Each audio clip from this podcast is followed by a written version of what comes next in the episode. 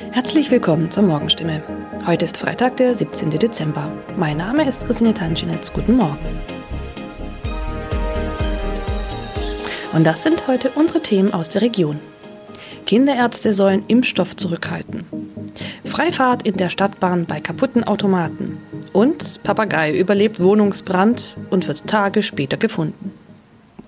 Weil nicht genügend Corona-Impfstoff für Kinder im Alter von 5 bis 11 Jahren vorhanden ist, fordert das Land Baden-Württemberg nach Informationen der Heilbronner Stimme dazu auf, ausreichend Impfstoff für die Zweitimpfung zurückzuhalten.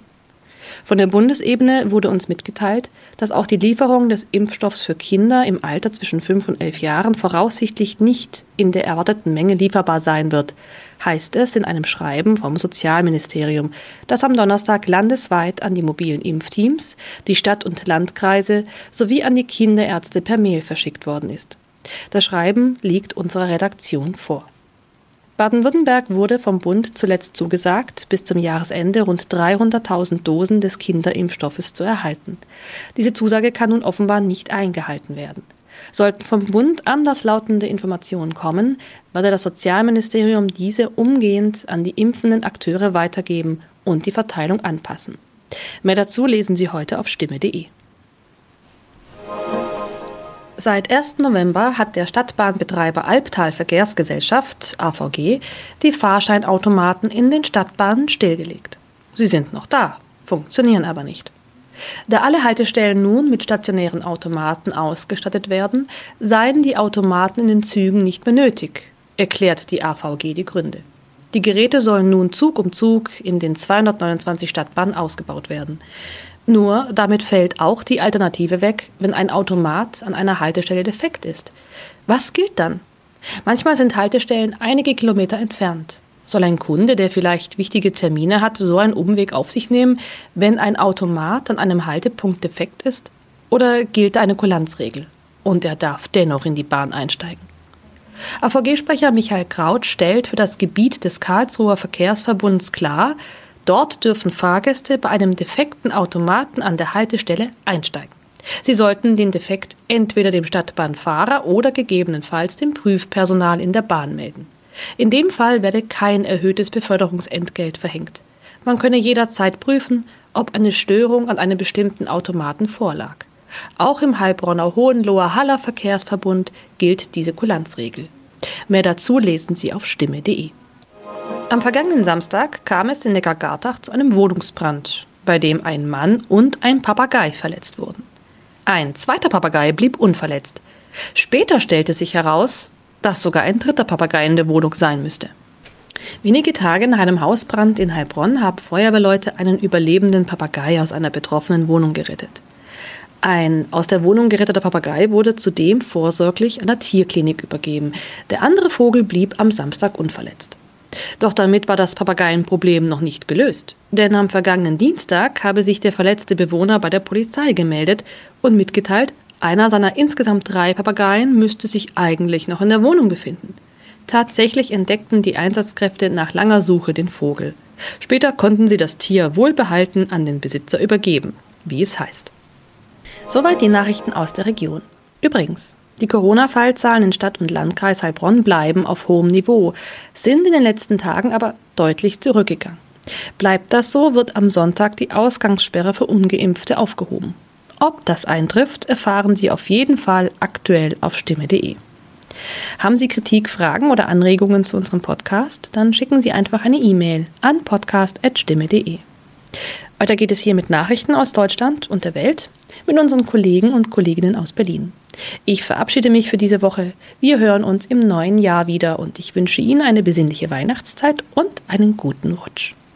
Vielen Dank und schönen guten Morgen. Ich bin Maja Däne und das sind heute unsere Themen aus Deutschland und der Welt. Wahlkampf auf Hochtouren. Nach dem Triell liefern sich auch die Spitzenkandidaten der kleineren Parteien einen Schlagabtausch im Fernsehen. Regierungswechsel im Norden. Die Sozialdemokraten siegen bei der Parlamentswahl in Norwegen. Und Geberkonferenz für Afghanistan. Staaten versprechen 1,2 Milliarden Dollar Hilfsgelder. So langsam beginnt im Wahlkampf ja die heiße Phase. In knapp zwei Wochen wird gewählt, da bleibt nicht mehr ganz so viel Zeit, noch unentschlossene Wähler zu überzeugen. Nach dem Triell der drei Kanzlerkandidaten hatten gestern Abend auch die kleineren Parteien ihre Chance, bei einem Fernsehauftritt zu punkten. Beim Schlagabtausch der Spitzenkandidaten von FDP, Linken, AfD und CSU ging es ziemlich hoch her. Es wurde über teilweise völlig unvereinbare Positionen in der Außen- und Sicherheitspolitik, der Renten-, Steuer- und Klimapolitik gestritten. Und auch bei den großen Parteien, bei SPD, CDU und bei den Grünen geht der Wahlkampf weiter. Kanzlerkandidat Armin Laschet sieht trotz anhaltend schlechter Umfragewerte Rückenwind für eine Aufholjagd zur Bundestagswahl. Und er will mit einem Sofortprogramm bei den Wählern punkten. Zoe Tassovali hat sich das Wahlkampfspektakel, die aktuellen Umfragen und das Sofortprogramm der Union mal näher angeschaut. Zoe, wieso stellt Armin Laschet dieses Sofortprogramm eigentlich gerade jetzt vor? Das Sofortprogramm ist so ein bisschen der wunde Punkt der Union. Den will man damit wohl jetzt ausradieren. SPD und Grüne haben der Union immer vorgeworfen, dass geringe und mittlere Einkommen nicht ausreichend entlastet werden, sondern nur die, die viel verdienen. Da will man nachlegen und auch beim Thema Familie und Sicherheit. Am Ende soll mehr Geld in die Tasche der Bürger fließen. Also man merkt, die Union will damit eine klare Wahlempfehlung für sich abgeben. Hätte man das Sofortprogramm nicht schon viel früher vorstellen können, um Wählerstimmen für sich zu gewinnen? Naja, in der Union sagen ja viele, die Wahl wird in den letzten zwei Wochen entschieden. Das ist also Taktik, würde ich sagen. Klar, man versucht jetzt auf den letzten Drücker Wählerstimmen zu gewinnen. Es gibt aber auch noch sehr, sehr viele unentschlossene Wähler, die nicht wissen, wo sie ihr Kreuz machen werden am 26. September. Die könnte man vielleicht damit holen. Dass das ein enges Rennen wird, ist aber klar und bis zur Wahl bleibt noch etwas Zeit und da wird bestimmt noch das ein oder andere von der SPD und auch den Grünen kommen. Die Umfragen sind im Moment ja ziemlich eindeutig. Olaf Scholz und die SPD sind weit vorne. Die Union und Laschet hinken so ein bisschen hinterher. Was will Laschet denn dagegen tun? Er sieht das nicht ganz so wild, denn er sagt, Umfragen sind Umfragen. Die Wahl, die wird aber am 26. September entschieden in der Wahlkabine. Und dann beginnt man bei Null, weil der Zettel ist weiß. Und auf dem stimmt der Wähler ab, für wen er sich entscheidet. Trotzdem kann man die Umfragen nicht ignorieren. Da sieht es so aus. Die SPD baut ihren Vorsprung weiter aus, ist derzeit sechs Punkte vor der Union, die bei 20 Prozent liegt. Auf dem dritten Platz und damit weit abgeschlagen landen die Grünen mit 15 Prozent. Der Countdown läuft. Wahlkampf im Endspurt. Dankeschön, Zoe. Und wir bleiben noch in Berlin. Seit zwei Wochen sitzen mehrere junge Klimaaktivisten in einem Camp ganz in der Nähe des Reichstags und sind im Hungerstreik. Damit wollen sie eine öffentliche Diskussion mit den drei Kanzlerkandidaten erreichen und außerdem die Einsetzung eines Bürgerrats, der der Politik Sofortmaßnahmen gegen den Klimawandel vorgeben soll. Bei der Bundestagswahl entscheidet sich, ob wir als Menschheit noch eine Chance haben, zumindest unter zwei Grad globaler Erwärmung bleiben zu können, sagen die hungerstreikenden Aktivisten. Sie kritisieren, dass es im Wahlkampf nur Klimaschutzphrasen, Lippenbekenntnisse und dreiste Lügen gibt. Bisher hatten die jungen Klimaaktivisten zumindest noch verdünnten Fruchtsaft getrunken, auf den wollen sie nun mehrheitlich auch verzichten. Und Grund sei das fatale Wahlkampf weiter so der Kanzlerkandidaten von Union, SPD und Grünen, sagen sie. Grünen-Kandidatin Annalena Baerbock hatte letzte Woche mit den Hungerstreikenden telefoniert und sie aufgefordert, sich nicht in Gefahr zu bringen. Ähnliche Appelle gab es auch von SPD-Kandidat Olaf Scholz und Unionskandidat Armin Laschet. Manja Borchert, Berlin. Zwei Wochen vor der Bundestagswahl hier bei uns in Deutschland haben die Norweger gewählt. Und sie haben sich für einen Regierungswechsel ausgesprochen. Die Sozialdemokratische Arbeiterpartei hat die Parlamentswahl gewonnen und setzt auf ein Bündnis mit der Zentrumspartei und der Sozialistischen Linkspartei.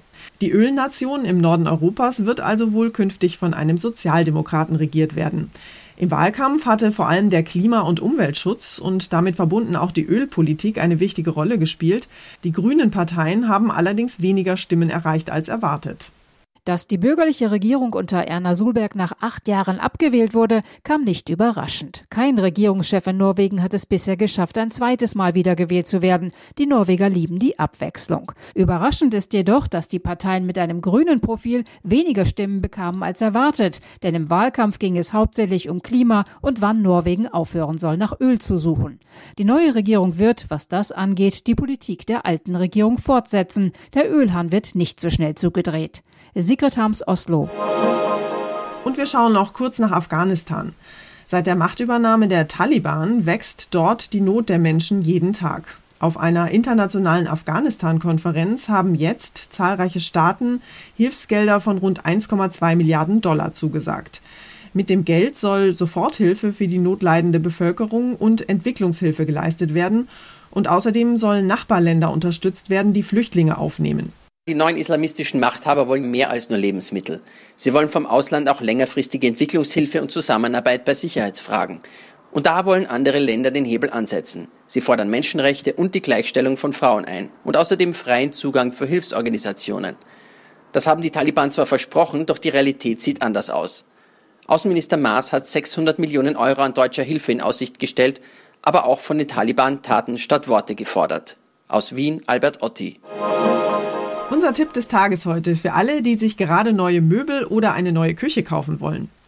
Wer gerade umgezogen ist und ein neues Sofa, einen Schrank oder eine Küche kaufen will, der muss sich auf lange Wartezeiten einstellen.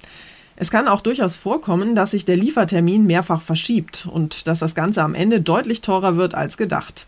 Das liegt einerseits an der weltweiten hohen Nachfrage, andererseits aber auch an Corona. Jan-Henner Reitze aus unserer Serviceredaktion hat sich mit dem Thema Lieferprobleme beim Möbelkauf mal näher beschäftigt. Jan-Henner, wie lange muss ich im Moment denn durchschnittlich warten, bis meine neue gekaufte Küche tatsächlich geliefert wird? Im Schnitt dauert es zwei Wochen länger als normalerweise, bis zu acht Wochen statt bis zu sechs. Je nachdem, was man gekauft hat, kann es aber auch noch deutlich länger sein und sich auch von Tag zu Tag ändern. Die Händler, ob Küchen, Elektrogeräte oder Möbel, können die Lieferzeiten einfach schwer abschätzen im Moment, weil immer wieder andere Einzelteile fehlen und wenn es nur ein Beschlag für eine Schranktür ist, wegen dem dann der ganze Schrank nicht geliefert werden kann. Woran liegt das denn? Dass die Produktions- und Lieferketten durch Corona durcheinander gekommen sind, wirkt sich immer noch aus. Von Holz über Metall bis zu Bauschaum sind verschiedene Grundmaterialien Mangelware. Andererseits ist die Nachfrage weltweit gerade besonders groß, weil die Wirtschaft fast überall wieder angelaufen ist. In Osteuropa, wo auch Möbel für Deutschland gebaut werden, sind momentan aber viele Mitarbeiter der Werke dort wieder wegen Corona in Quarantäne. Besserung ist erstmal nicht wirklich in Sicht. Es wird eher erwartet, dass die Engpässe erstmal noch zunehmen zunehmen und auch die Preise deshalb steigen. Was mache ich denn, wenn ich ausgerechnet jetzt aber wirklich neue Möbel brauche? Vielleicht weil ich umgezogen bin oder weil das Sofa komplett durchgesessen oder der Kühlschrank einfach kaputt ist? Möglichst lange vorplanen ist der beste Tipp. Sich gerade jetzt noch eher zu beeilen, lohnt sich außerdem auch. Ab Oktober beginnt bei Möbeln sozusagen die Saison, wo sich viele überlegen, etwas anzuschaffen. Dann werden sich die Lieferzeiten wohl nochmal verlängern. Es gibt auch schon Angebote, speziell mit verkürzten Lieferzeiten. Da ist dann die Auswahl natürlich nicht so groß. Und es kommt auch vor, dass die Küchenmöbel schon alle lieferbar sind, die neuen Elektrogeräte aber noch nicht. Da kann man sich die neuen Möbel schon aufbauen lassen, aber etwa den alten Herd erstmal noch weiter benutzen.